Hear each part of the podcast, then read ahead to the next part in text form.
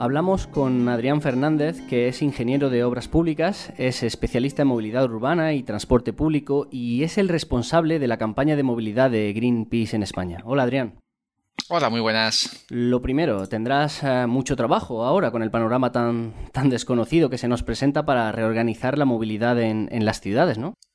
Pues curiosamente sí. Eh, parece un poco contraintuitivo que cuando todo se para, pues eh, los que tratamos los temas de movilidad no tendríamos mucho que hacer si no hay eh, coches ni trenes en las calles, pero desde luego desde que empezó el estado de alarma está siendo bastante ajetreado, primero por el, hecho histórico de los bajones en los niveles de, de contaminación que han reflejado evidentemente mínimos históricos coincidiendo con la bajada del tráfico.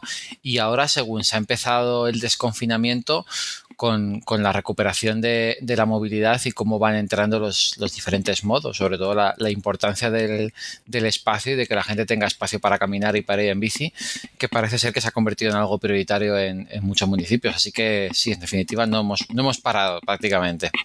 Muy bien, pues te voy a lanzar la que puede que sea la pregunta clave. Eh, también qué crees que va a ocurrir, pero sobre todo, ¿qué consideras que, debería ocurrir para aprovechar una crisis como esta pues, en, favor de la creación de espacios urbanos más sostenibles?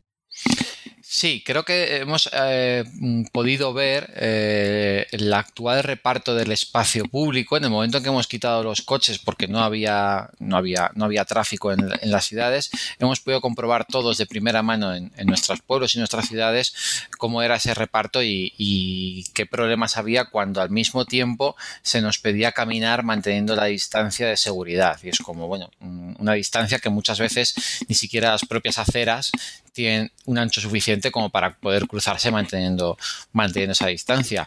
Esto nos ha obligado a, todos a reflexionar, también a los responsables municipales y bueno, mm, parece ser que desde luego aprovechando que hay poco tráfico y a la vez mucha gente cada vez más en la calle, se hace necesario eh, cambiar esas, esas piezas del tablero y, y, ver cómo podemos colocar las calles de otra forma que se ajusten a las necesidades que tenemos en este momento. Y yo creo que ese aprendizaje que está siendo muy rápido, porque estamos hablando de cuestión de dos, tres semanas desde que hemos empezado a hablar de esto, y, estamos viendo, sin embargo, una multitud de ciudades y ayuntamientos que están tomando medidas en este sentido, porque es algo, la verdad, bastante inaudito en, España, donde los cambios siempre llevaban muchísimo tiempo. Sí, parece, parece obvio que, que, existe una lucha por el espacio ahora mismo, sobre todo en las principales ciudades españolas, no tanto en las, en las zonas rurales, pero sí en las, ciudades, en las capitales de provincia sobre todo. ¿Quién crees que va a ganar esa lucha? ¿Quién, ¿Pueden ganar todos? Eh, no, no, evidentemente nosotros hemos comparado eh, lo que está haciendo cada ayuntamiento y aunque hay unas instrucciones claras por parte de, del Ministerio de Sanidad en la que se habla de eh, priorizar el peatón y la bicicleta, además en este orden. Sin embargo, no hay una, receta única, se deja a criterio de, las autoridades locales el que puedan crear sus propias soluciones y esto hace que haya una diversidad de compromisos por parte de, los ayuntamientos. Hemos visto hasta ahora dos tendencias. Una es la del el cierre, yo lo llamo el cierre lúdico, de cerrar grandes tramos de, calles. Eh, en fines de semana, en los espacios más, digamos, más de ocio. Y el otro modelo va por a lo mejor cambios un poco más suaves, pero con un afán de permanencia, a lo mejor tomando espacios de las plazas de aparcamiento o restando algún carril de circulación, pero con una serie de elementos como vallas o, barreras, con la intención de que si funcionan, pues esos cambios puedan ser estables y duraderos en el tiempo. Sí, apuntas a algunas formas de, de hacer una, una, ciudad más ágil y a la vez más, más sostenible.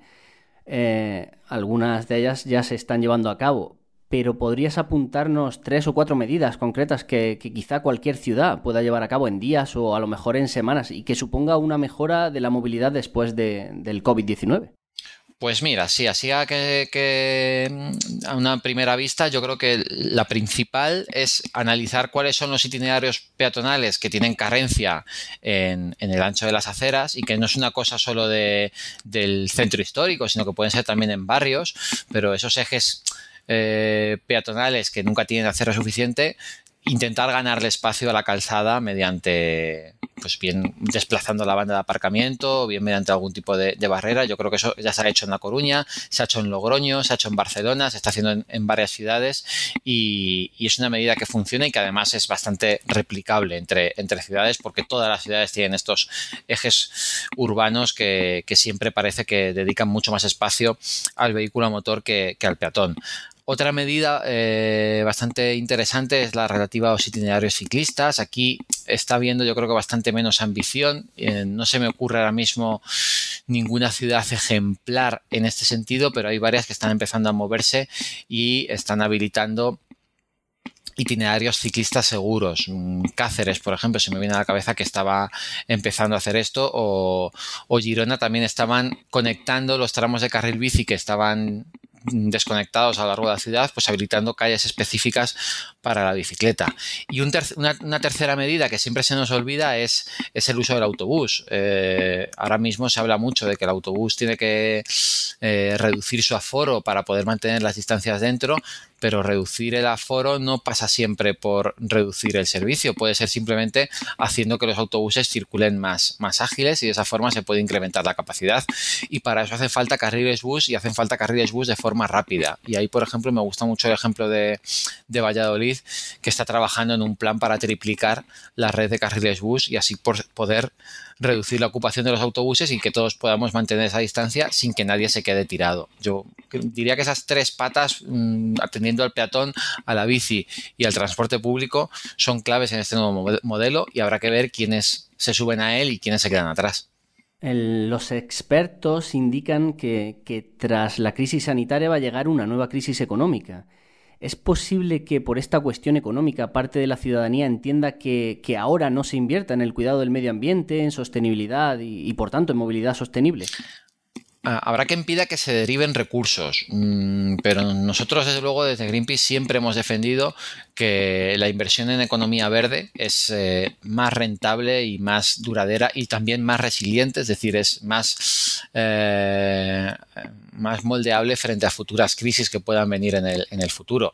Eh, los puestos de trabajo que se crean basados en, energías renovables o en, movilidad sostenible son mm, mucho más ligados al territorio, es mucho más difícil deslocalizar un conductor de autobús que una fábrica de coches, pongamos el caso. Entonces, eh, en un momento en el que hace falta una inversión pública enorme para poder reactivar la economía, pensamos que es la oportunidad de centrar estas inversiones en, lo que llamamos economía verde, que no es más que aquellas eh, actividades comerciales, industriales, que son respetuosas con el medio ambiente y que son respetuosas también con, la población y con la salud pública. Y cuando estamos hablando de un problema de salud pública como el que hemos pasado, necesitamos que, la inversión económica vaya también en esta línea.